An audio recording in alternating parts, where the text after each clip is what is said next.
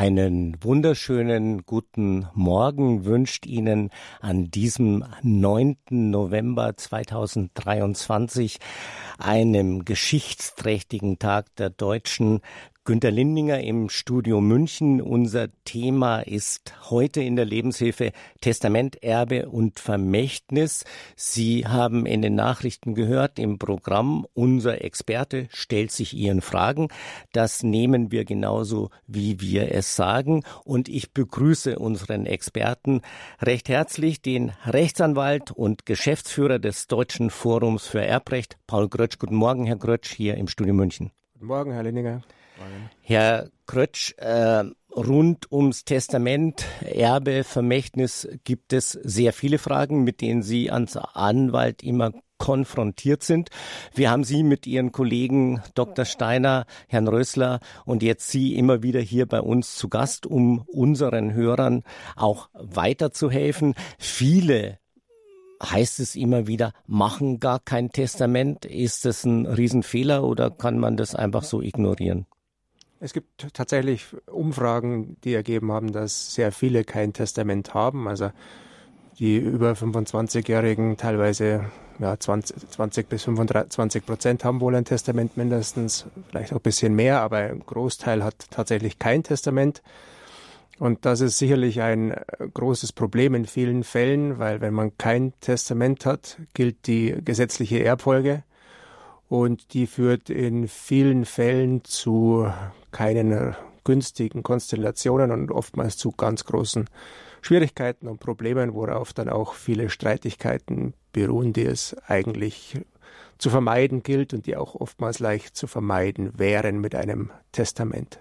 Sie sind auch gleich äh, als Hörer, als Hörerin hier am Zug, fragen Sie, äh, wir haben immer wieder die Erfahrung gemacht, dass die Fragen zu diesem Thema Testament, Erbe, Vermächtnis äh, fast unerschöpflich sind. Wir haben immer wieder spannende Fälle hier behandelt. Sie können uns erreichen im Studio München unter 089 517 008 008 089 für die wunderbare Landeshauptstadt München in Bayern 517 008 008. Herr Grütsch, äh, eine Frage drängt sich bei mir immer geradezu auf. Jetzt macht jemand ein Testament, der versteckt es aber so gut, dass es am Ende keiner findet. Was passiert dann eigentlich? Oder gibt es sogar bessere Möglichkeiten? Also ganz wichtig ist es natürlich zunächst mal ein Testament zu machen, aber man sollte es eigentlich nicht verstecken. Sicherlich sollte man es irgendwie sicher aufbewahren, also nicht irgendwo offen rumliegen lassen, aber alles, was man versteckt, wird halt oftmals nicht mehr gefunden. Oder aber auch, es wird von jemandem gefunden, der es dann liest und der denkt sich, naja, wenn es das Testament nicht gäbe, ging es mir besser. Das äh, passiert sicherlich auch sehr häufig, da ist die Dunkelziffer bestimmt sehr hoch. Ähm, deswegen ist das Beste, ist, das Testament bei Gericht zu hinterlegen. Da gehen wir nochmal drauf ein. Ich nehme den ersten Hörer, die erste Hörerin, Grüß Gott, guten Morgen aus Düsseldorf vermutlich. Guten Morgen. Guten, guten Morgen. Ja, ich möchte meinen Namen nicht nennen, weil es Vermögenswerte sind. das ist absolut klar, das wollte ich auch. Jetzt kommen Sie mir zuvor. Herzlichen Dank. Ähm, an alle Hörer nochmal richten. Sie brauchen um Gottes Willen nicht Ihre Namen nennen. Das passiert absolut anonym. Klarer Fall. Ihre Frage, Ihr Fall, bitte. Wir freuen uns über Ihren Anruf. Ja, guten Morgen, Herr Kreutsch. Also, ich äh, habe ein Haus, äh, das auch, weil in Düsseldorf Licht nicht wenig wert ist und auch sonst noch Vermögenswerte. So, ich habe keine Kinder. Ich habe nur einen Neffen, der sich mit seiner Familie sehr um mich kümmert. Ich bin also auch schon älter. Jetzt ist es so, wenn ich dem das vermache, vererbe, fällt ja eine unendliche Steuer an, weil er eben ja nicht so direkt ist. Ne? Und es da irgendwie, da kann das Haus dann wahrscheinlich gar nicht halten, weil er zu viel Steuern zahlen müsste. Gibt es da ir irgendeine Gestaltungsmöglichkeit? Oder wie ist das mit Schenkung? Da wird ja die Steuer, glaube ich, immer weniger, je länger man noch lebt. Oder ich weiß es nicht. Das ist natürlich ein sehr häufiges Problem, dass äh, die Steuer zuschlägt, wenn, gerade wenn man nicht so nah verwandt ist. Und beim Neffen haben sie tatsächlich das Problem, dass der ihnen gegenüber nur einen Freibetrag von 20.000 Euro hat. Das ist ja quasi nichts. Und das ist quasi nichts, gerade wenn Immobilien im Spiel sind, die etwas wert sind. Und alles, was darüber hinausgeht, muss er sehr hoch versteuern. Also wenn man, äh, sind wir schnell bei einem Steuersatz von 25 oder auch 30 Prozent und das wird dann natürlich teuer. Ähm, Schenkungen sind durchaus äh, eine Möglichkeit. Er hat folgenden Hintergrund. Diesen Freibetrag, den hat man alle zehn Jahre. Ähm, das bringt aber natürlich bei 20.000 Euro auch nicht sonderlich viel. Nee. Das andere ist, ähm, was Sie ja schon angesprochen haben, wenn Sie sich den Niesbrauch vorbehalten an dem Haus, zum Beispiel, wenn Sie das ja. schenken, also das Nutzungsrecht, dann hat dieses Nutzungsrecht einen Wert. Und je jünger Sie schenken, umso höher ist ihre Lebenserwartung und dadurch ist auch der Kapitalwert des Niesbrauchs umso höher. Und diesen Wert des Niesbrauchs kann man vom Wert des Hauses abziehen und dann ist der Schenkungswert niedriger. Das Problem ist allerdings, ähm, selbst dann wird der Neffe noch eine hohe Steuer zahlen müssen. Und die Steuer kann er dann natürlich nicht über dieses Haus bedienen, weil sie ja noch daran das Nutzungsrecht haben. Das heißt, obwohl vielleicht die Schenkung zu Lebzeiten unterm Strich steuerlich betrachtet günstiger ist, kann er sich trotzdem so noch weniger leisten, als wenn er es erst bekommt, wenn sie versterben und es ihm dann vererben, weil dann kann er diese Steuer aus dem Haus irgendwie erwirtschaften. Entweder er vermietet das Haus oder er wohnt selber drin und spart sich sonstige Miete und kann dann über diese Mieteinnahmen wiederum ein Darlehen abzahlen, das er bei der Bank äh, aufnimmt, um die Steuern zu zahlen. Und selbst wenn er natürlich in den höchsten Steuersatz bei 30 Prozent reinkommt, ist das dann immer noch günstiger, als wenn er sich irgendwo ein Haus kaufen müsste. Also deswegen, äh, natürlich ist es immer problematisch, wenn Steuer anfällt, aber ähm, mit 70 Prozent kriegt man quasi umsonst, 30 Prozent muss man für das Haus zahlen. Das ist immer noch ein günstiges Haus. Ähm, aber natürlich kann das dann auch so hoch sein, dass man sich nicht leisten kann. Man muss es ja auch noch irgendwie abzahlen. Also so, so äh, ich nehme jetzt mal mit. Äh, danke für diese äh, Frage, die sicher viele haben. Ähm, ich nehme zwei Dinge so äh, mit. Ähm, es lohnt sich, alle Fälle durchzuexerzieren. Unter Umständen, sage ich jetzt mal, auch wenn man, das ist ja dann irgendwo wie ein Hauskauf, auch mal mit der Bank zu reden, äh, was man da finanzieren könnte, nehme ich an. Äh, äh, Herr Grötsch nickt. Genau, und das wäre die, die Möglichkeit, einfach mal mit der Bank zu klären, was möglich wäre, ob man es jetzt schon finanziert bekommt oder ob man es dann später leichter finanziert bekommt. Weil Bank. Da müsste man wahrscheinlich doch äh, eben speziell auch zu einem Anwalt gehen, ja. also zu einem äh, das auf alle Fälle. Also Sie brauchen da mhm. wirklich eine umfassende sonst, Beratung. Sonst kriegt man das ja. nicht hin. Genau, ja gut, Dankeschön. Also hier in Düsseldorf gibt es ja, denke ich, auch Anwälte, die auch wir haben noch den Hinweis immer, wir wollen ja eine um, unabhängige Beratung, ja. wie Sie äh, auch äh, ja. wahrnehmen. Ähm, wir sagen ja nicht, das muss der Herr Grötsch oder der Herr Steiner machen, wie auch immer, oder der Herr Meier und der Herr Huber. Es muss ja Vertrauen, äh, ein Anwalt sein, äh, dem Sie vertrauen. Äh, machen Sie sich mal schlau vielleicht mit Ihrem Neffen zusammen beim äh, Deutschen Forum für Erbrecht. Dieses vertritt als Geschäftsführer der Herr Rechtsanwalt Krötsch. Äh, die nennen auch Anwälte, die haben immer wieder Termine, habe ich gesehen, äh, zu entsprechenden Veranstaltungen. Informieren Sie sich und Sie sind herzlich eingeladen, uns auch äh, nochmal zu kontaktieren, bei uns anzurufen. Herzlichen Dank. Ein Wunder. Bei dem Forum. Na, bei dem Forum oder auch äh, bei uns nochmal anzurufen, wie auch immer. Wir sind auch äh, gerne bereit, Ihnen dann nochmal eine Adresse zu nennen. Aber Deutsches Forum für Erbrecht ist eine ausgezeichnete Adresse, finden Sie leicht im Internet in der Brannerstraße 6 in München. Äh, ansonsten bleibt uns äh, nur Ihnen einen wunderschönen guten Tag nach Düsseldorf zu wünschen. Danke. Herzlichen Dank. Auf Wiederhören. Danke für Ihren Anruf. Wir gehen nach äh, Karlsruhe. Guten Morgen. Hier habe ich einen Hörer, eine Hörerin. Eine Hörerin. Guten Morgen. Wunderbar. Auch Sie müssen natürlich nicht Ihren Namen nennen, um Gottes Willen. Ich betone es nochmal. Äh, jeder, jede kann hier anrufen, natürlich äh, ohne mm, Namen, logischerweise bei diesem Thema. Gerne äh, Ihre Frage. Danke für Ihren Anruf an unseren ja, Rechtsanwalt. Grüß Gott nach München. Danke. Und ich wollte sagen, ich bin eine eifrige äh, Radio Horeb äh, und habe sie auch schon öfters gehört. Jetzt betrifft es mich selbst. Meine Mutter ist im 102. Lebensjahr vor acht Monaten verstorben und wir, meine Schwester und ich, wir haben sie wirklich wunderbar begleitet zu ihrem äh, Ende. Sie hat in ihrem eigenen Haus äh, äh, zu Tode kommen dürfen. Also und jetzt geht es darum, dass meine Schwester, die schon 18 Jahre in dem Haus wohnt, äh, keine Anstalten macht, mit mir jemals jetzt zu sprechen, obwohl wir vorher fast jeden Tag durch die Mutter ja verbunden waren. Und ich habe nur ein Pflichtteil zu bekommen jetzt und das verstehe ich nicht, weil mein Vater, der vor 32 Jahren verstorben ist, ein Testament hinterlassen hat, wo er gesagt hat, die Mutter erbt praktisch alles, aber nach deren Tod die vier Kinder zu gleichen Teilen. Und meine zwei Halbbrüder, meine zwei, zwei Halbbrüder haben ihr Erbe damals ausbezahlt bekommen. Jetzt stirbt meine Mutter und ich bekomme das Testament und mit 97 Jahren äh, schreibt sie ein Testament, wo sie nur zwei von uns vier Kindern als Erben des Hauses einteilt.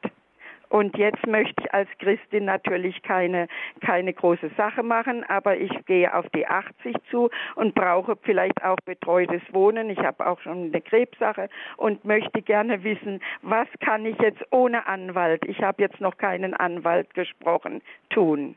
Also ohne Anwalt scheint es mir etwas schwierig zu werden, weil so wie Sie das schildern, ist das Ganze ziemlich kompliziert. Es gibt scheinbar zwei Testamente. Einmal ein Testament Ihres Vaters. So wie Sie das schildern, könnte das ja. Äh, Vor- und Nacherbschaft sein. Das heißt, da könnten Sie durchaus ähm, etwas bekommen noch vom Vermögen, das von Ihrem Vater stammt. Ähm, vielleicht kann, ist das aber auch nur falsch verstanden oder falsch wiedergegeben, so dass es ähm, ihre Mutter tatsächlich Alleinerbin ist und ihre Mutter ihres Vaters wurde und ihre Mutter da frei verfügen durfte. Das kann man jetzt ohne die Testamente tatsächlich zu kennen nicht wirklich sagen.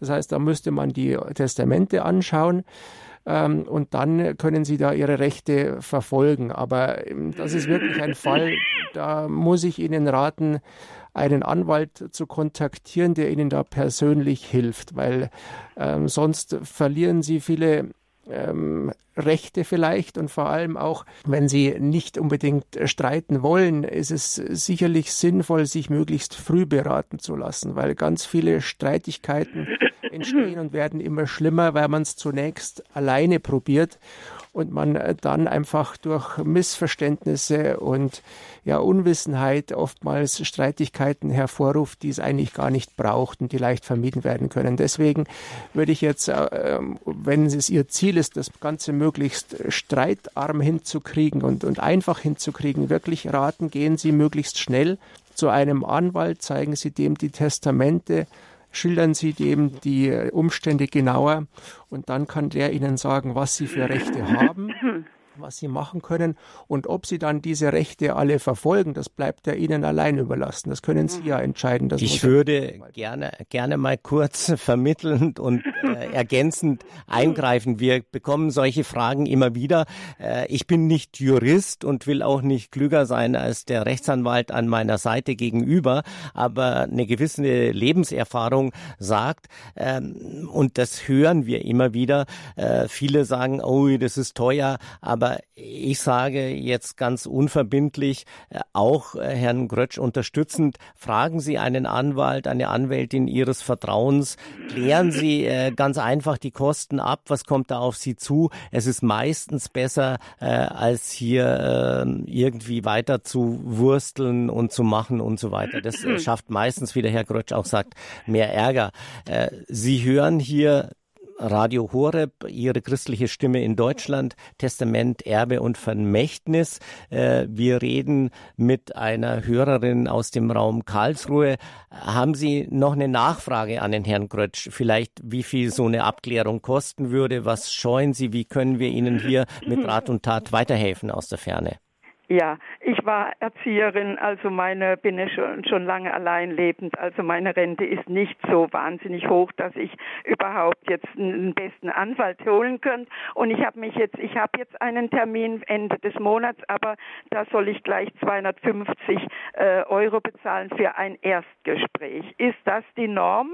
Muss ich so viel hinlegen? Ja, das ist sicherlich nicht unüblich. Also das ist schon, schon ein, ein Betrag, mit dem Sie rechnen müssen und ähm, sie wollen ja auch gute Beratung bekommen, aber sie sollten damit eigentlich besser fahren, als wenn sie es selber versuchen. Denn äh, wenn sie es von vornherein richtig machen, wird es am Schluss billiger und für sie besser, als wenn äh, erst dann der große Streit ausbricht. Und dann haben sie auch Kosten, die vielleicht noch wesentlich höher sind und sie sind auch noch viel mehr belastet und streiten sich dann vielleicht auch noch mit ihrer Schwester, was ja auch schade ist. Ja. So, herzlichen Dank. Und äh, ich danke Ihnen ganz herzlich und wünsche Ihnen noch einen recht gesegneten guten Tag. Ihnen auch einen gesegneten Tag. Danke, äh, dass Sie uns immer hören. Äh, helfen Sie uns im Gebet weiter. Empfehlen Sie uns weiter. Herzlichen Dank. Wir gehen hier auf Radio Horeb weiter nach Buchlohe im Allgäu. Guten Tag. Grüß Gott. Ja, grüß Gott zusammen. Grüß Gott, Herr Krötsch. Hintergrund meiner Frage ist schon, dass wir in unserem Vermächtnis äh, Radio Horeb bedenken wollen. Die Frage, die ich habe, wenn man ein Testament beim Amtsgericht hinterlegt, hat dieses Testament in irgendeiner Weise Vorrang? Äh, die Frage zielt darauf ab, wenn ein anderes zweites Testament nach unserem Ableben auftauchen sollte. Ich glaube, Sie verstehen die Andeutung. Ähm, könnte dieses Testament das von uns hinterlegte beim Amtsgericht äh, ausstechen, um es mal so zu formulieren. Wenn ich Sie richtig verstehe, fürchten Sie, dass es ein Testament... Nicht, nein, nicht konkret. Ich möchte einfach diese Möglichkeit äh, ja, ja, schon, gut, aber also gehen wir davon aus, es wird ein Testament gefälscht und das taucht dann auf und wird als Ihres verkauft. Ja. Also grundsätzlich ist die Hinterlegung äh, kein, kein Wirksamkeitserfordernis okay. oder auch keine, kein Punkt, der irgendwie die Wirksamkeit äh, sichert oder so. Mhm. Ähm, also das Testament, äh, das daheim liegt, ist genauso wirksam wie das, das bei Testament bei Gericht hinterlegt wird. Und grundsätzlich ist es so, dass das zuletzt Errichtete gilt. Und wenn dann das zuletzt Errichtete das Hinterlegte aufhebt oder dem widerspricht, dann gilt das Hinterlegte nicht mehr, sondern eben das daheim gefundene. Schon problematisch. Das ist dann ein Problem, genau. Also Kennen Sie solche Fälle, Herr Grötsch, wo ein Gefäß, also jetzt mal wird's ja spannend und kleine Krimistunde hier äh, auf Radio Horeb. Äh, Nichts ist unmöglich, aber wie wird dann äh, festgestellt, äh, was das Richtige sein könnte? Brauche ich da die Kripo dafür? Also die Testamente werden oder müssen ja alle beim Nachlassgericht dann abgegeben werden im Erbfall. Und ähm, das Gericht eröffnet alle Testamente und schickt die dann an die ähm, betroffenen Personen. Und da hat dann jeder die Möglichkeit, äh, Einwendungen vorzubringen. Und eine Punkt, ein Punkt wäre eben zu sagen, man hat den Verdacht, dass ein Testament nicht tatsächlich vom Erblasser geschrieben wurde, mhm. sondern von jemand anderem.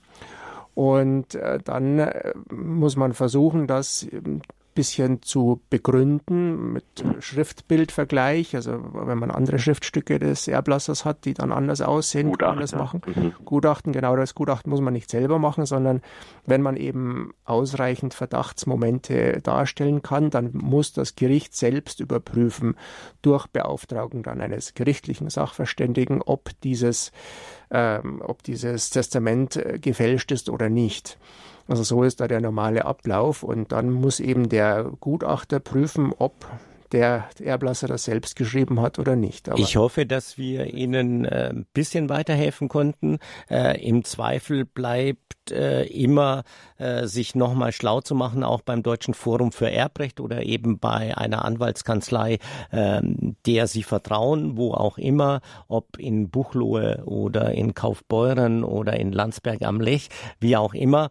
Sie hören hier die Lebenshilfe auf Radio Horeb und äh, Sie können uns erreichen in der Sendung Testament, Erbe und Vermächtnis. Zu Gast ist der Erbrechtsanwalt äh, Paul Grötsch. Er ist auch Geschäftsführer des Deutschen Forums für Erbrecht. Er beantwortet alle Ihre Fragen. Sie können uns erreichen unter 089 hier im Studio München 517 008 008 517 008 008 in München.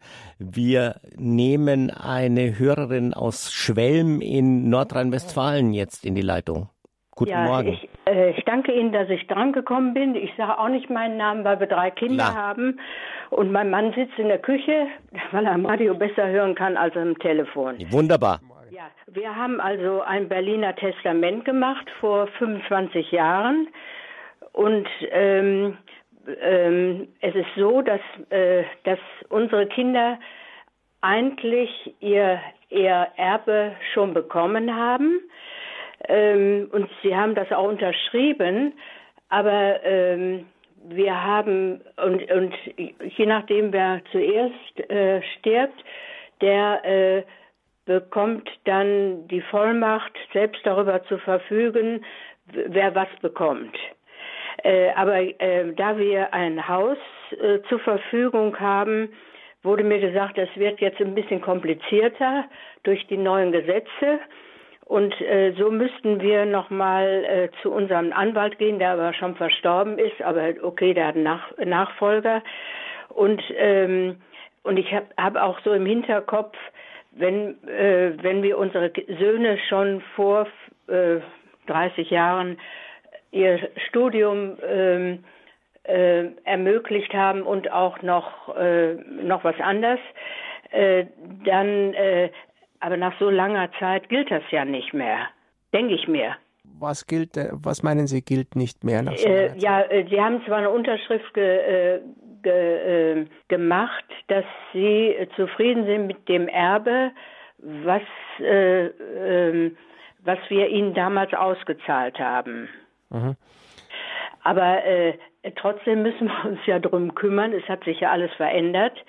Äh, sie sind ja noch weiter berechtigt. Also äh, sie sind gute Menschen und äh, ähm, ja, dann steht ihnen auch äh, was zu. Soll denn das Haus, das Sie jetzt noch haben, äh, nicht an die Kinder fallen schlussendlich oder soll es wer anders kriegen? Äh, sie, sie brauchen es nicht, weil sie selbst eine Immobilie haben. Ja gut, aber wer soll es denn kriegen? Also ja eben, deswegen äh, wir waren, waren ein bisschen blauäugig. Gut, aber also gut, wir müssen also, uns jetzt eigentlich drum kümmern. Okay.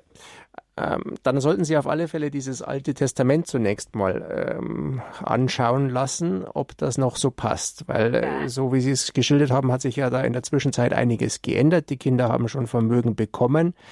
Ähm, und wenn die Kinder jetzt da unterschrieben haben, äh, dass sie damit einverstanden sind, äh, ist auch fraglich, ob das wirksam ist. Denn wenn das ein Pflichtteilsverzicht sein soll, dann müsste der notariell beurkundet werden, worden sein. Wenn das nur privatschriftlich oder sonst wie erklärt wurde, gilt es nicht. Mhm, das ähm, ist also nur privat das heißt, das ist, Ja, das ist dann ja. äh, nicht wirksam. Das heißt, die Kinder haben noch alle ihre Pflichtteilsansprüche, wenn nicht irgendwie bei den Schenkungen an die Kinder ähm, da eine Anrechnung angeordnet wurde. Das heißt, man müsste sich dieses Testament anschauen, die Schenkungsverträge, mit denen sie ihren Kindern schon Vermögen zukommen haben lassen, diese Verzichtserklärungen, das müsste man sich alles wirklich anschauen und dann äh, überlegen, was jetzt zu tun ist. Wahrscheinlich werden sie ein neues Testament machen müssen. Mhm. Ähm, weil das Berliner Testament äh, ja nicht passt, wenn, sie, wenn das Vermögen jetzt an jemand anders gehen soll. Ja, soll aber nicht.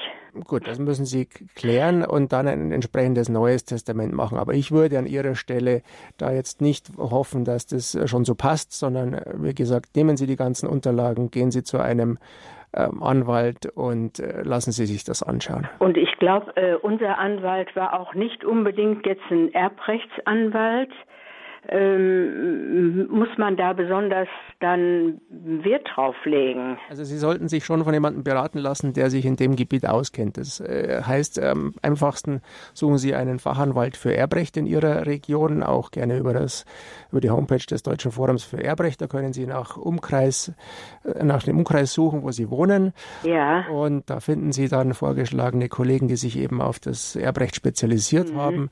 Und ja, dann, sind Sie dann, dann äh, danke Ihnen vielmals für diese diese Antwort. Äh, durch Radio Horeb bin ich da ein bisschen schlauer geworden, die, die letzten Male, wenn ich zugehört habe. Aber da war nie mein Mann mehr dabei und, äh, und der sitzt jetzt in der Küche und jetzt marschiere ich wieder dahin. Gut. Wir grüßen Ihren Mann äh, aus der Ferne in die Küche. Äh, herzlichen Dank für einen Anruf. Es freut uns ausgesprochen, äh, dass sie, dass wir ihnen da weiterhelfen können. Diese Sendeschiene, die ja erfolgreich von äh, Gabriele Fröhlich, Gabi Fröhlich und Bodo Klose betreut wird, äh, in der ich nur zu Gast sein darf, äh, heißt ja nicht nur Lebenshilfe, sondern leistet offenbar Lebenshilfe. Äh, der Dank gilt auch an Susanne Hausner, die hier als ehrenamtliche Mitarbeiterin im Moment für uns alles technisch unterstützt und hier Regie führt. Herzlichen Dank. Nebenbei gesagt, wenn wenn Sie uns zuhören, auch nach dem Missionsmonat und äh, bei uns auch in der Sendebegleitung äh, im Studio München tätig werden wollen, dann schauen Sie mal auf die Homepage, auf unsere Internetseite radiohoreb.org. Herzlichen Dank, wunderschönen Tag äh, nach Nordrhein-Westfalen. Wenn wir Ihnen nochmal weiterhelfen können, Herr Grötsch sagt äh, Forum für Erbrecht, Deutsches Forum, einfach mal äh, googeln, nachschauen, äh, kommt es schon weiterhin. Herzlichen Herzlichen Dank an Sie. In Deutschland äh, Radio Horeb, also da bin ich auch schon unterwegs. Das ist super. Äh, ja, so, solche Hörer äh, brauchen wir. Herzlichen Dank für Ihren Einsatz, auch im Namen des Programmdirektors darf ja, ich bitte. das sagen. Tschüss. Danke. So, wir hören hier die Lebenshilfe, Testament, Erbe und Vermächtnis. Äh, unser Experte, der Rechtsanwalt Paul Grötsch, ist weiterhin bis 11.05 Uhr hier bei uns äh, äh, im Studio zu Gast. Wir haben jetzt einen Hörer, eine Hörerin, die wartet, der wartet schon ein bisschen länger. Ich sehe nur aus München, natürlich auch gerne anonym hier bei Radio Horeb. Guten Morgen. Grüß Gott. Hallo? Bin ich auf Sendung? Jetzt sind Sie auf Sendung. Endlich. Sie haben lange genug gewartet. Ich habe gesehen, äh, dass Sie schon vor einiger Zeit hier äh, angelandet sind. Danke für Ihre Geduld, aber der Fall war jetzt so spannend und wir wollen ja äh, keinen sozusagen hier mit Halbsätzen äh, ins Leere schicken. Guten Morgen, grüß Gott. Grüß Gott. Erstmal möchte ich mich bedanken, dass ich die Gelegenheit habe. Herzliche Grüße an das Radioteam und auch Herrn Grötsch an seine wertvolle Zeit, die er heute spendet. Meine Frage ist folgende. Ich bin als Alleinerbin im Testament meiner Mutter eingesetzt worden. Ist der Bruder mit Frau und Sohn trotzdem erbberechtigt in einen gewissen Pflichtanteil? Die Erbmasse ist nicht hoch, sage ich gleich vorneweg, überschaubar. Meine zweite Frage ist, kann ein gesamtes Erbgut oder Masse an eine gemeinnützige Einrichtung komplett gehen, ohne einen Pflichtanteil anderer in, in dem Familienkreis? Danke. Also, Ihr Bruder ist als Kind. Nein, der Bruder meiner Mutter. Ach, der Bruder Ihrer Mutter. Entschuldigung, da habe ich Sie falsch verstanden. Ich dachte, Ihr Bruder. Nein, also wenn Sie das einzige Kind sind Ihrer Mutter, ja. ähm, der Bruder Ihrer Mutter ist nicht pflichtteilsberechtigt. Er hat keinerlei Ansprüche, wenn Ihre Mutter Sie als Alleinerbin eingesetzt hat. Mhm. Da ist er völlig außen vor. Äh, Geschwister haben niemals einen Pflichtteilsanspruch. Pflichtteilsberechtigt Aha. sind nur Kinder, Ehegatten oder wenn es keine Kinder gibt, die Eltern, aber Geschwister niemals. Das heißt also, vom Bruder müssen Sie da als Alleinerbin gar nichts fürchten. Das war die. Äh, die ergänzende Frage, man bekommt ja vom Nachlassgericht äh, ein, beziehungsweise zur Erstellung des Erbscheins bekommt man ja ein Formular, das man auszufüllen hat, wo auch diese gesamten Angehörigen einzutragen sind. Da muss man jetzt das Testament beifügen, als auch die Kontaktdaten des Bruders. Genau. Gut. Also das Testament, ähm, genau, wenn, wenn da drin steht, ähm, also wenn das noch nicht abgegeben ist bei Gericht, dann müssen Sie das bei Gericht abgeben, genau mitschicken und eben die Kontaktdaten der nächsten Verwandten angeben. Gut. Da ist meine Frage vollkommen beantwortet. Und zum zweiten Teil, wie gesagt, gesamte Erbmasse soll an eine gemeinnützige Einrichtung gehen. Wie steht es da mit dem Pflichtanteil, wenn man allein Hinterbliebene ist? Also der Pflichtteilsanspruch besteht unabhängig davon, wer Erbe ist. Ganz egal, ob das jetzt eine gemeinnützige Einrichtung oder sonst ein Verwandter oder Bekannter ist, das spielt keine Rolle. Also Sie können den Pflichtteil nicht dadurch vermeiden, dass Sie eine gemeinnützige Einrichtung als Alleinerben einsetzen. Mhm. Also das äh, verstehe ich auch so. Das ist ja immer wieder eine Frage. Äh, auch an uns äh, wird das herangetragen. Kann ich Radio Horeb äh, was vererben und so weiter? Das ist natürlich unabhängig. Das sehe ich auch als Nicht-Jurist. Aber unterm Strich äh, können wir Ihnen auch hier nur bekräftigend sagen, äh, machen Sie sich noch mal schlauer, äh, als Sie es schon sind. Äh, versuchen Sie alle Fragen zu klären. Äh, gucken Sie noch mal auf auf der Homepage des Deutschen Forums für Erbrecht, wer für Sie in Frage käme. Es sollte halt schon ein Anwalt sein, der sich, äh, das ist so äh, die Lebenserfahrung äh, mit bestimmten Sachen äh, oft auseinandersetzt. Also wenn ich einen dicken Strafzettel äh, kassiere wegen falschen Parkens und fühle mich ungerecht behandelt, blöder Vergleich, äh, dann äh, suche ich mir auch eine Kanzlei, die sich mit Verkehrsrecht äh, gut auskennt und auch schon erfolgreich war. Wie auch immer, das glaube ich ist das A und O der Information und was wir immer wieder mitnehmen bei den Fragen so in der ersten halben Stunde ist, äh, das ist absolut verständlich. Jeder denkt, äh, oh, da muss ich jetzt sofort 250 Euro hinlegen. Das sind aber äh, dann oft 250 Euro, ähm, die sich wirklich schnell lohnen, weil sie wesentlich informierter sind und dann auch entsprechend handeln können. Das ist das A und O. Und äh, am Ende äh, ist man somit besser unterwegs. Dieses können wir Ihnen auf dem Weg geben. Haben Sie noch eine Nachfrage an den Herrn Krötsch? Ja, wenn man jetzt das einer gemeinnützigen Einrichtung komplett hinterlegen möchte, dann muss man in einer Anwaltskanzlei das Testament ähm, ja, Nein. verfassen und lagern oder wie? Nein. Also das, ist das Testament ist ja grundsätzlich in zwei Arten möglich. Sie können ein Testament handschriftlich schreiben ja. Oder ja. Sie lassen es notariell beurkunden. Ja, das weiß ähm, ich. Hm? Genau. Ähm, weniger wichtig ist äh, die Frage, ob man es notariell beurkunden lässt oder handschriftlich macht. Das Entscheidende ist, dass Sie sich ähm, umfassend beraten lassen zur Testamentsgestaltung. Testamentsgestaltung ist nicht einfach kann man viele Fehler machen, die man leider selber nicht mehr merkt, sondern dann erst diejenigen, die eigentlich etwas kriegen sollen vielleicht. Und wenn sie da was falsch machen, dann kann das nicht mehr geändert werden, wenn es auftaucht. Mhm. Deswegen mhm. lassen Sie sich vorab beraten. Ja. Ja. Und ähm, dann können Sie da ein ordentliches Testament machen, mit dem Sie dann auch sicherstellen, dass die gemeinnützige Einrichtung, die Sie da ähm, sich aussuchen, dann das Vermögen auch bekommt und zwar auch in einem möglichst großen Umfang. Nicht, dass mhm. Sie jetzt immer den Pflichtteil im Hinterkopf haben und der spielt vielleicht gar keine Rolle, aber dann was anderes falsch machen und übersehen. Deswegen wäre es wichtig, sich da wirklich äh, umfassend beraten zu lassen, dann ein schönes Testament zu machen und dann können Sie das beruhigt weglegen und hinterlegen bei Gericht, aber für sich weglegen und dann können Sie, brauchen Sie sich darüber keine Gedanken mehr. Also noch, noch eins höre ich raus, ähm, Hinterlegung findet beim Amtsgericht statt, äh, Herr Grötsch.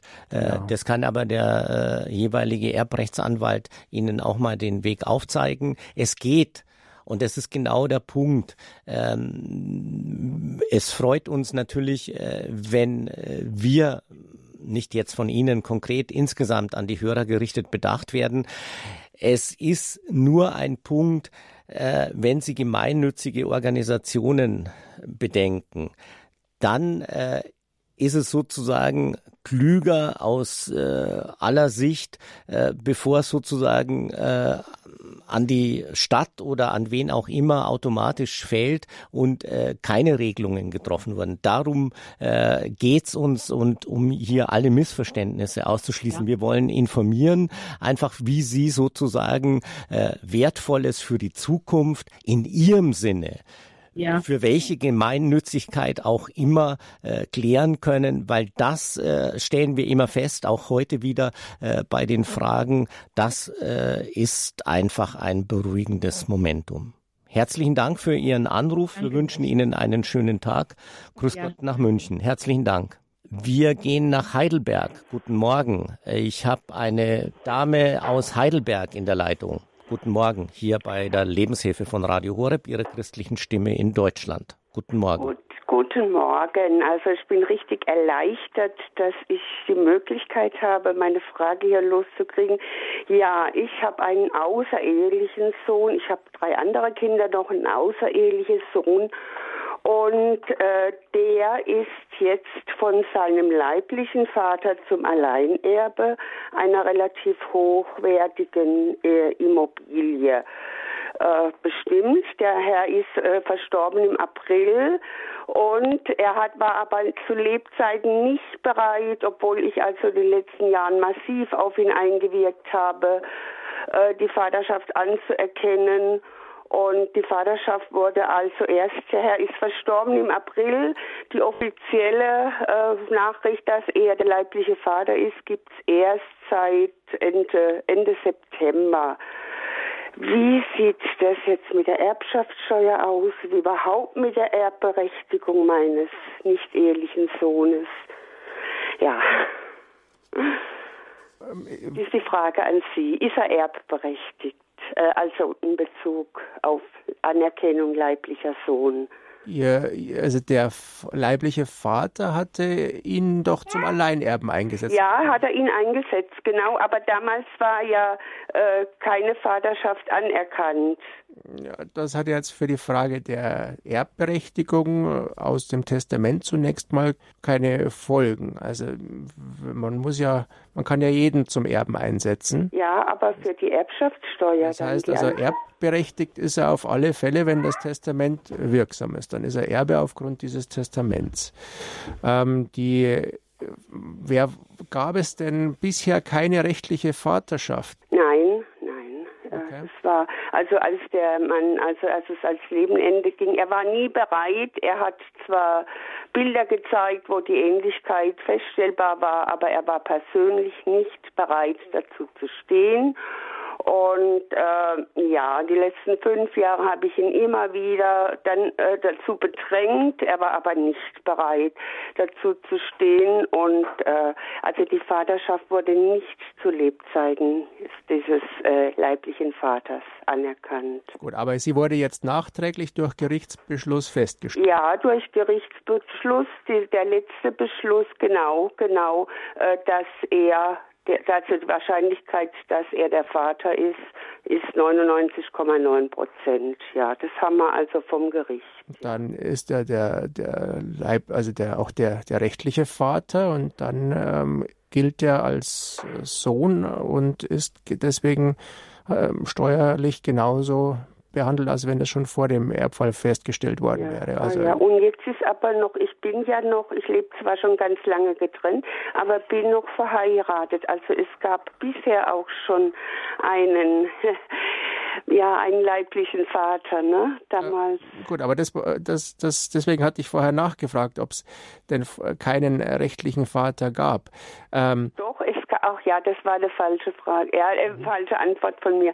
Doch, es gab also einen rechtlichen Vater wie meine anderen drei Kinder. Ich habe vier Kinder insgesamt und das ist einer davon und der war bis, bis jetzt, war er genauso. Und der war als Vater eingetragen? Ja, ja. Gut, der Richter hat schon gesagt, er muss dann die Geburtsurkunde, also der Sohn muss die Geburtsurkunde ändern lassen. Aber mein Mann, noch verheirateter Mann, ist als Vater eingetragen bisher.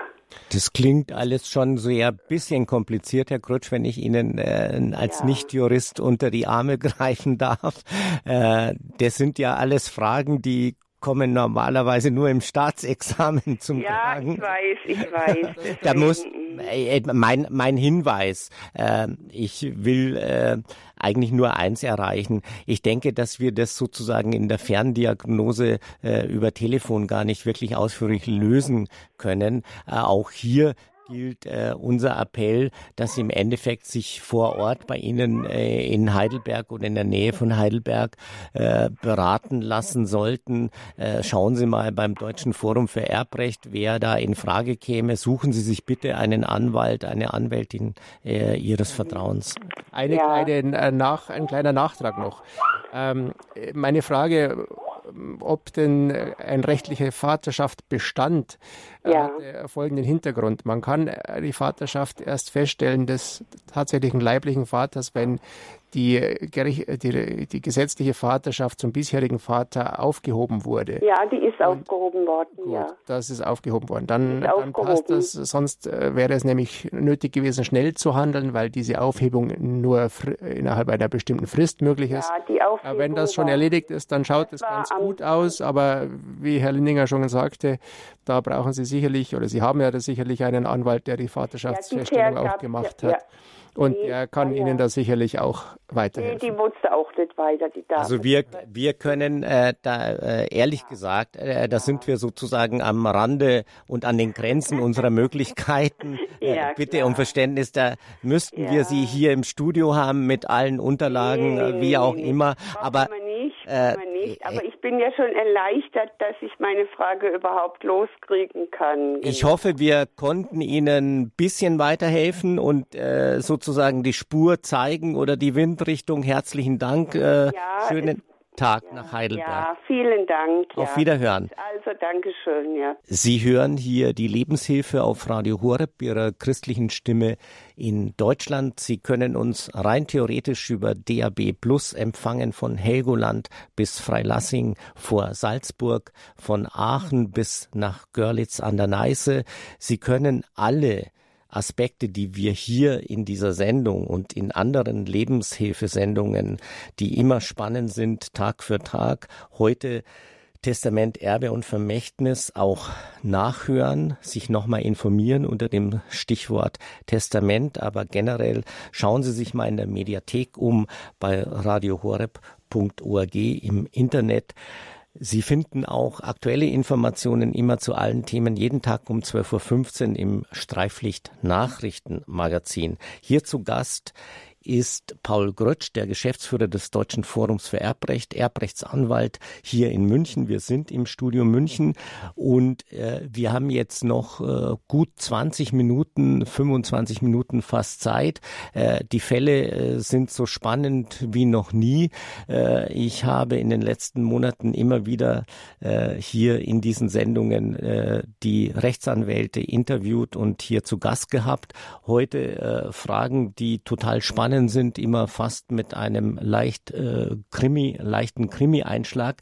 Wir gehen hier äh, nach Regensburg und ich begrüße eine Dame in Regensburg. Guten Morgen. Ja, guten Morgen. Vielen Dank, dass ich auch meine Fragen stellen darf. Natürlich, dafür sind wir da. Ja, es geht äh, um Folgendes. Ich muss meiner Schwester 47.000 Euro ausbezahlen. Also die Übergabe war schon vor 15 Jahren ab wann hat, also ich habe nur eine Schwester, ab wann hat meine Schwester Anspruch auf die, äh, den Erbteil? Muss da äh, die Mutter gestorben sein oder, oder ab wann erbt man dann? Ab wann hat man Anspruch auf den Erbteil? Also Erbteil als äh, Anspruch. Oder Pflichtteil. Pflichtteilsanspruch hat man äh, tatsächlich erst im Erbfall. Also wenn die Mutter, die da äh, das Vermögen übertragen hat, dann sie wohl ähm, verstirbt. Erst dann gibt es Pflicht mhm. Ansprüche. Okay. Es Beim kann nur sein, dass in dem Überlassungsvertrag, äh, den Sie mit Ihrer Mutter geschlossen haben, eine Auszahlungsverpflichtung an ihre mhm. Schwester steht und die irgendwie mhm. zeitlich befristet wäre. Aber wenn es okay. rein um den Pflichtteil geht, ja. dann äh, kann der erst im Erbfall entstehen. Mhm. Dann noch eine Frage. Ähm, wir haben all äh, die 15 Jahre die Unkosten von meiner Mutter bezahlt, also Wasser, Strom, Heizung. Kann man das da äh, anrechnen? Weil mir äh, Rechtsanwalt schon gesagt hat, ja, das wird ja dann mit die 47.000 Euro verrechnet, was sie die 15 Jahre für ihre Mutter, die im Haus mitlebt, praktisch äh, bezahlt haben. Stimmt das? Wie kommen Sie denn auf die 45.000 Euro. Ist das, das, ist schon, das ist äh, notariell bestätigt. der, der Betrag, das ist schon vorher ausgerechnet worden. Das Haus hatte einen Wert von 300.000 Euro, wie wir das übernommen haben. Und das ist ausgerechnet worden. Der, die 47.000 Euro steht meiner Schwester zu. Gut, also das Problem dabei ist, dass äh, Sie das nicht bestimmen können, äh, wie hoch genau dieser Anspruch ist, sondern die Schwester kann dann den Pflichtheitsanspruch geltend machen und die muss sich nicht an, an irgendwelche Wertfeststellungen, die Sie äh, gemacht haben, halten. Also das, äh, Na, die habe nicht ich gemacht, die hat der Rechtsanwalt gemacht. Ja, aber auch an, die, auch an die Feststellung des Rechtsanwalts muss sich Ihre Schwester leider nicht halten, sondern die kann sich an den tatsächlichen Werten orientieren und dann darauf beruhend die Ansprüche geltend machen. Okay. Ähm, das ist das eine. Das andere, ähm, wenn Sie Gegenleistungen übernommen haben, äh, mhm. beide ist in diesem Überlassungsvertrag, ja. dann reduziert das den Wert der Schenkung und dann mhm. wird auch der Pflichtheitsanspruch geringer. Mhm. Ähm, das ist jetzt die Frage, was ist in diesem Vertrag enthalten, was steht da mhm. drin, zu was sind Sie verpflichtet. Mhm. Wenn äh, Sie jetzt Leistungen an Ihre Mutter gebracht haben, die äh, Sie nicht verpflichtet waren zu übernehmen, mhm. mhm. in dem Vertrag, dann könnte man natürlich sagen, dass sie das äh, nicht ähm, freigebig und freiwillig schenkweise mhm. gemacht haben, mhm. sondern dass das quasi ein Darlehen an ihre Mutter war und äh, sie einen Darlehensanspruch haben mhm. äh, wenn das so vereinbart war von Anfang an, dass sie ihr das quasi verauslagt haben mhm. und äh, dass dieser ihr Anspruch dann wieder den Nachlass ihrer Mutter ähm, reduziert und somit mhm. dann auch den mhm. Pflichtheitsanspruch. Mhm. Das ist halt die Frage, was haben Sie mit Ihrer mhm. Mutter bei diesen mhm. einzelnen Zahlungen Nein, vereinbart? Das steht schon drin, das steht drinnen, dass ich das machen muss. Ich muss ihr einen Strom zahlen, das steht drinnen. Aber wenn das so und dann ist das hinfällig. Ah wenn ah, ja, okay. das so drin steht, dann äh, reduziert das den Schenkungswert. Mhm. Haben wir Ihre Frage, ja, Ihre Fragen äh, so beantwortet, ja. dass Sie auch zufrieden sind? Das ist uns nämlich ganz wichtig, weil die Fälle sind alle hochinteressant. Heute, wie gesagt, noch spannender denn je. Haben wir. Dank haben Sie, ja, vielen Dank. Dann äh, danke für Ihre Treue zu Radio Horeb. Äh, bleiben Sie uns gewogen, bleiben Sie uns verbunden, empfehlen Sie uns weiter. Herzlichen Dank. Mache ich. Danke. Auf Wiederhören. Wiederhören. Wiederhören. Wir bleiben hier bei Radio Horeb, äh, Ihrer christlichen Stimme in Deutschland in der Lebenshilfe. Es geht um Testament, Erbe und Vermächtnis in der Nähe von Regensburg oder zumindest in der Oberpfalz. Guten Morgen. Dort begrüße ich eine Dame, die anonym logischerweise anruft. Guten Morgen. Guten Morgen. Bin ich auf Sendung? Jetzt sind Sie auf Sendung. Sie haben lange genug gewartet, aber wie Sie merken, äh, lassen wir uns auch Zeit, weil wir nicht in Halbsätzen einfach Antworten geben wollen, sondern so weit wie möglich die Dinge abklären. Aber jetzt sind Sie endlich an der Reihe. Guten Morgen. Ich, guten Morgen. Ich habe ein Haus und eine Eigentumswohnung von meinem Bruder geerbt und ich habe noch kein Testament äh, gemacht und auch mein Mann nicht. Der ist leider schon verstorben. Und jetzt wollte ich äh, mal fragen, wie ich am besten das Testament machen soll. Ich habe zwei Kinder, einen Sohn und eine Tochter. Die Tochter wohnt bereits im Haus. Und jetzt äh, weiß ich nicht, wie ich da die Erbfolge machen soll. Also die Eigentumswohnung, die kriegt mein Sohn. Und äh, da habe ich schon, das war eine Schenkung von meinem Bruder, und da habe ich schon Schenkungssteuer 28.000 bezahlt ans Finanzamt. Und äh, jetzt wollte ich halt das äh, im Testament festlegen, wie viel das ich dann noch auszahlen müsste oder vielmehr meine Tochter kriegt dann das Haus und wie viel das sie da halt auszahlen muss. Sie wollen wahrscheinlich eine Gleichwertigkeit der, der Zuwendungen ja. Äh, erreichen. Ja, so ungefähr. Ja, ja das, das ist ja immer die Frage, was, was will man erreichen mit einem Testament ja. oder wie will man das Vermögen verteilen? Es ist ja nicht zwingend so, dass alle Kinder gleich viel kriegen müssen. Es kann ja durchaus auch Gründe geben. Ja, ich wollte so äh, gerecht Genau. Ähm, wenn Sie sagen, es soll jeder grundsätzlich ungefähr gleich bekommen und das Haus ist wahrscheinlich mehr wert als die Wohnung. Ja, genau. Ähm, dann müssen Sie tatsächlich in einem Testament äh, schreiben, äh, dass eben ein, ein, Ausgleich zu erfolgen hat. Ähm, das ist relativ kompliziert. Ähm, ich kann da Ihnen nur ein paar, paar Eckpunkte geben. Äh, wie Sie das formulieren, müssen Sie tatsächlich mit einem Berater Schon, ja. persönlich besprechen, mhm. ähm, weil sonst äh, wird das nichts, das ist, ähm, das ist nicht, das, äh, nicht möglich, das so kurz darzustellen. Aber was Sie was Sie grundsätzlich halt überlegen müssen, ist, ähm, wie wird der jeweilige Wert der beiden Immobilien ermittelt. Das sollte im Testament drinstehen. Das mhm. heißt, wenn sich die beiden Kinder nicht auf den jeweiligen Wert äh, einigen, dass dann geregelt ist, wer diesen Wert verbindlich für alle feststellt. Nicht, dass es dann dazu kommt, dass ihre Kinder dann über den Wert streiten, sondern da sollte ja. man dann im Testament klären, welch, wie der Gutachter ausgewählt wird, wer den bezahlt und dass das dann für alle beide bindend ist. Ja. Das ist das eine. Das andere ist natürlich, man kann sich überlegen, ähm, wie viel wird das ungefähr sein? Kann das Ihre Tochter gleich zahlen? Ist genügend sonstiges Vermögen in ihrem Nachlass oder hat Ihre Tochter äh, sonstiges Vermögen, das sie dafür verwenden kann. Wenn nicht, dann könnte man sich natürlich auch eine Regelung einfallen lassen, die das äh, irgendwie streckt, dass ihre Tochter das nicht auf einmal zahlen muss, sondern vielleicht in, in, in die zehn Jahresraten oder wie auch immer das dann möglich wäre, damit man das erleichtert. Es könnte auch sein, dass man sagt, ähm, der, der Wertunterschied ist zu groß, als dass das ihre Tochter sich leisten kann. Sie möchten aber, dass zwar einigermaßen das gleichwertig ist, aber Wichtig ist, dass die Immobilien erhalten werden können. Dann könnte man zum Beispiel sagen, die Tochter muss nicht 100 Prozent auszahlen, sondern nur 80 Prozent, wenn es das dann ermöglicht. Ist das zwar für den Sohn etwas ungünstiger, aber es führt dann dazu, dass die Immobilien erhalten bleiben können. Also Sie sehen, da gibt es sehr viele verschiedene Regelungen, die man da treffen kann.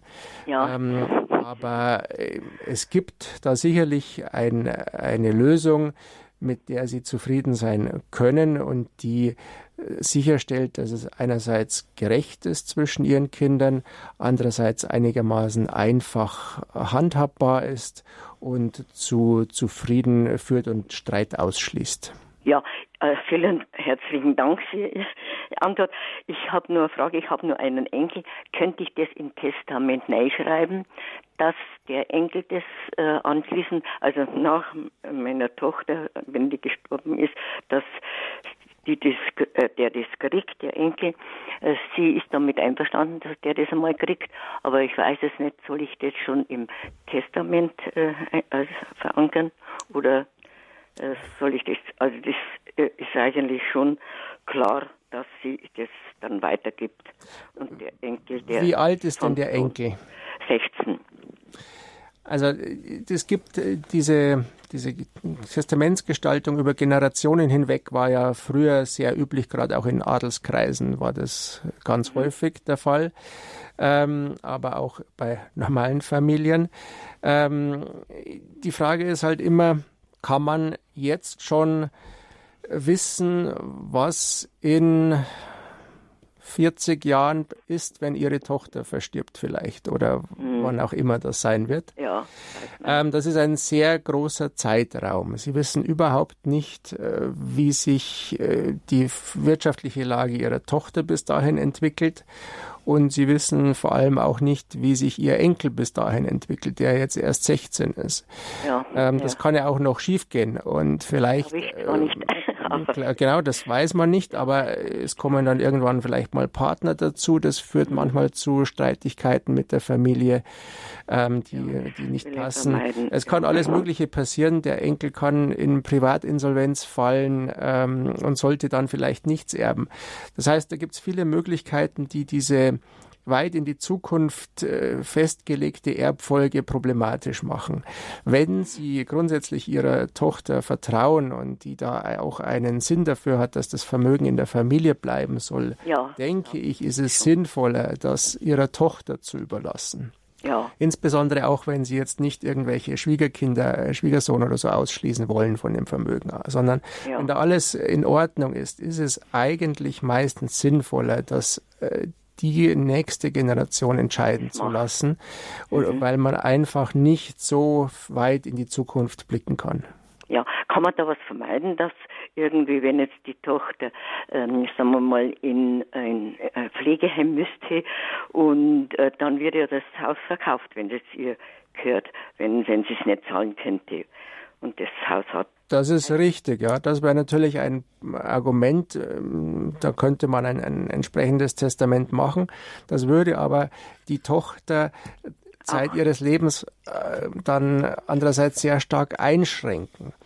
Also auch wenn sich bei der Tochter vielleicht irgendwie eine Änderung der Lebensumstände gar nicht mit Pflegeheim, sondern wenn sie irgendwo anders hinziehen möchte, weil sie sich privat anders orientiert oder so, dann führt das halt dazu, dass sie dann auf diese Immobilie nicht zugreifen kann oder die verkaufen kann und sich dafür vielleicht was anderes kaufen kann. Und das sind halt lauter Einschränkungen, mhm. die sehr fragwürdig sind. Und deswegen ähm, geht mein Rat dann eher dazu, in solchen Fällen, in denen eigentlich alles in Ordnung ist und alles so offen ist, dass man dann aber auch alles der Generation, die es zunächst kriegen soll, entscheiden lässt.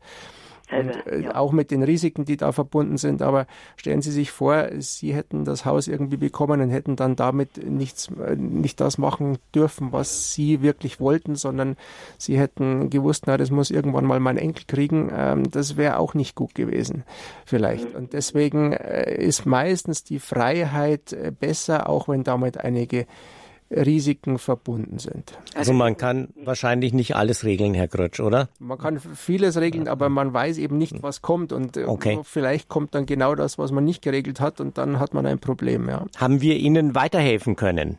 Ja, danke schön, recht herzlichen Dank. Äh, wir danken Ihnen. Hier ist Radio Horeb, die Lebenshilfe, Testamenterbe und Vermächtnis. Im Studio München begrüßt Sie Günter Lindinger und als Experte der Rechtsanwalt Paul Grötsch, Erbrechtsanwalt. Wir haben noch einige in der Leitung. Ja, vielen, vielen herzlichen, herzlichen Dank. Dank. Auf Wiederhören. Äh, wir können Sie aber beruhigen. Sie haben äh, nach 11.05 Uhr äh, auch noch bis kurz vor 12, bis 11.45 Uhr die Chance, äh, Herrn Rechtsanwalt Paul Grötsch persönlich zu erreichen unter dieser selben Nummer. Also nicht ungeduldig werden, wenn wir Sie hier nicht mehr auf Sendung schalten könnten. Das ist die 089 517 008 008. Dort erreichen Sie Rechtsanwalt Paul Grötsch auch noch bis Viertel vor zwölf weiterhin. Hier haben wir einen Hörer, eine Hörerin, ähm, die ruft natürlich anonym an. Das ist auch ihr gutes Recht, weil es um knifflige Themen geht. Guten Morgen, Sie haben jetzt lange gewartet. Ja. Guten Morgen. Sie sind auf Sendung und dürfen unserem Experten, dem Rechtsanwalt Paul Grötsch vom Deutschen Forum für Erbrecht gerne Ihre Frage, Ihre Fragen stellen. Wir haben noch einige Zeit. Wir können uns Zeit lassen. Bis 11.05 Uhr äh, sind wir hier auf Sendung. Guten Morgen. Okay, grüß Gott. Ja, ich bin aus dem Allgäu. Wir haben, äh, unser Bruder ist verstorben, der hat weder Frau noch Kinder. Wir sind eine Geme Erbengemeinschaft von fünf. Und zwar haben wir finanziell schon einiges ausbezahlt gekriegt und sind noch Immobilien da. Aber wie erfahre ich, was ich an Erbschaftssteuer zahlen muss? Ich kann ja mit dem Geld, was ich ausbezahlt bekommen habe, da kann ich ja noch nicht ähm, das kann ich nicht einfach jetzt, muss ich ja zurückhalten. Ich weiß nicht, wie erfahre ich, was ich an Erbschaftssteuer zahlen muss. Also schlussendlich erfahren Sie das erst, wenn Sie den Erbschaftssteuerbescheid vom Finanzamt bekommen. Aber das, Ach, kann, das kann dauern, ja. Also das, das kriegen Sie irgendwann. Das kann dauern. Ähm, Dann muss ich das praktisch zurückhalten. Ja, aber Sie müssen äh, zunächst mal eine Erbschaftssteuererklärung abgeben, äh, wenn Sie dazu aufgefordert werden. Ach, ähm, da ich aufgefordert, da muss Schritt, ich selber nicht unternehmen. Der erste Schritt ist der, Sie müssen äh, die Erbschaft dem Finanzamt melden. Da gibt es äh, Formulare bei den Finanzämtern, mit denen man melden kann, dass man tatsächlich etwas geerbt äh, hat. Ähm, da muss man noch nicht den genauen Wert angeben, aber eine ungefähre Schätzung. Dann wird man aufgefordert, irgendwann später eine Steuererklärung abzugeben und die müssen Sie dann abgeben. Wenn Sie vorab, äh, was ja sicherlich sinnvoll ist, schon wissen wollen, was denn da an Steuer ungefähr auf Sie zukommt, äh, gehen Sie zu einem Steuerberater, der äh, auch Erbschaftssteuer macht. Das machen nicht alle, Erbschaft, nicht alle Steuerberater, aber viele schon. Gehen Sie zu dem, ähm, schildern Sie ihm den Fall, geben Sie ihm die Unterlagen und dann kann der schon mal vorab die Erbschaftssteuererklärung vorbereiten. Das muss er ja sowieso machen, wenn Sie dann äh, vom Finanzamt aufgefordert werden, die abzugeben. Kommen Sie sowieso nicht drum rum. Und ja. der Steuerberater kann dann auch steuerlich die Immobilien bewerten und dann eben auf dieser Basis ausrechnen, wie viel Steuer da auf Sie zukommen wird. Das heißt, okay. ähm, der kann Ihnen dann relativ genau sagen, was da äh, tatsächlich Sie zahlen müssen und wie viel Sie dann auch zurückhalten müssen. Und wenn das Finanzamt, Herr Grutsch, äh, drüber liegen würde, kann man natürlich so einen Bescheid auch nochmal äh, anfechten, in Anführungszeichen Rechtsmittel einlegen. Also man muss nicht gleich erschrecken, weil das könnte ja auch nochmal Differenzen möglicherweise. Genau. Selbstverständlich kann auch mal ein äh, Erbschaftssteuerbescheid falsch sein. Gegen den kann man einen Einspruch einlegen und ähm, dann wird das nochmal überprüft. Ähm, aber wenn es jetzt zunächst mal darum geht, einfach zu wissen, was auf Sie zukommt, dann kann Ihnen das der Steuerberater berechnen. Okay, danke. Haben wir Ihnen weiterhelfen können? Haben Sie noch eine Frage? Das klang jetzt ja, eben so. Ich wollte Sie nicht äh, aus der Leitung werfen. Ich bekomme den Bescheid vom Finanzamt, oder? Ja, was aber Sie als, als Erbe ist man grundsätzlich verpflichtet, die Erbschaft zu melden zunächst mal. Das Aha. heißt, das Einfachste ist, Sie gehen tatsächlich zu einem Steuerberater, der macht dann äh, diese Meldung zunächst mal, dann haben Sie Ihre Pflichten erfüllt. Und äh, die Erbschaftssteuererklärung selbst müssen Sie dann erst abgeben, wenn Sie vom Finanzamt dazu aufgefordert werden. Okay. Ähm, das heißt, das ist der zweite Schritt. Aber der erste Schritt wäre, zum Steuerberater zu gehen. Der soll Ihnen zum einen diese Meldung vorbereiten und zum anderen kann der Ihnen auch ausrechnen, was ungefähr an Steuer auf Sie zukommt. Okay. So, herzlichen Dank. Ich hoffe, wir haben die Fragen äh, so beantwortet, dass sie Ihnen auch weitergeholfen ist. Ja. Herzlichen Dank. Schöne Grüße ins schöne Allgäu. Herzlichen Dank für einen Anruf. Bleiben Sie Radio Horeb, Ihrer christlichen Stimme in Deutschland verbunden. Auf Wiederhören. Gut, danke. So, Jetzt haben wir noch äh, drei Minuten und neun Sekunden Zeit, äh, wenn wir es ganz genau bis 11.05 Uhr machen. Ich habe jetzt die Auswahl, äh, ganz ehrlich noch, es rufen unendlich viele Hörer und Hörerinnen hier an. Ich bin neugierig, irgendwie muss ich mich entscheiden. Äh, ich nehme jetzt eine anonyme Hörerin, auch ihr gutes Recht, aus Gau-Königshofen, weil ich nicht weiß, wo das liegt und ich bin sehr neugierig. Guten Morgen. Wo liegt, guten Morgen, Gau-Königshofen? Ja, guten Morgen. Gau-Königshofen liegt in der Nähe von Ochsenfurt. Ah. Würzburg. Unterfranken. Unterfranken, genau. Ah, super. Das klingt ja schon äh, so nach, jetzt hätte ich Sie an diesem schönen Dialekt erkannt. Jetzt haben wir noch, ich will nicht labern, entschuldigen Sie bitte, aber ich bin neugierig. Äh, gut zwei Minuten Zeit. Ihre Frage, die letzte Frage heute, aber wir haben wieder eine Sendung am 30. November äh, an den Herrn Rechtsanwalt Krötsch. Bitte sehr. Ja, grüß Gott, Herr Grütsch. Ich habe eine Frage und zwar bei mir, als, als unser Elternhaus vererbt wurde, haben wir das damals so gemacht, wir haben beim Notar einen Vertrag unter Lebenden gemacht. Und es ist quasi das Haus dann zum Zeitpunkt des Todes ist es automatisch überschrieben worden. Ob es das noch gibt? Ja, diese, die Möglichkeit der Schenkung auf den Todesfall, die gibt es auch jetzt noch. Das ja. ist auch jetzt noch möglich, ähm, geht genauso über das Testament, aber ähm, das grundsätzlich geht das kann man auch jetzt noch so machen. Klare Antwort an äh, Sie in Gau-Königshofen bei Ochsenfurt, in Bayern, in Unterfranken.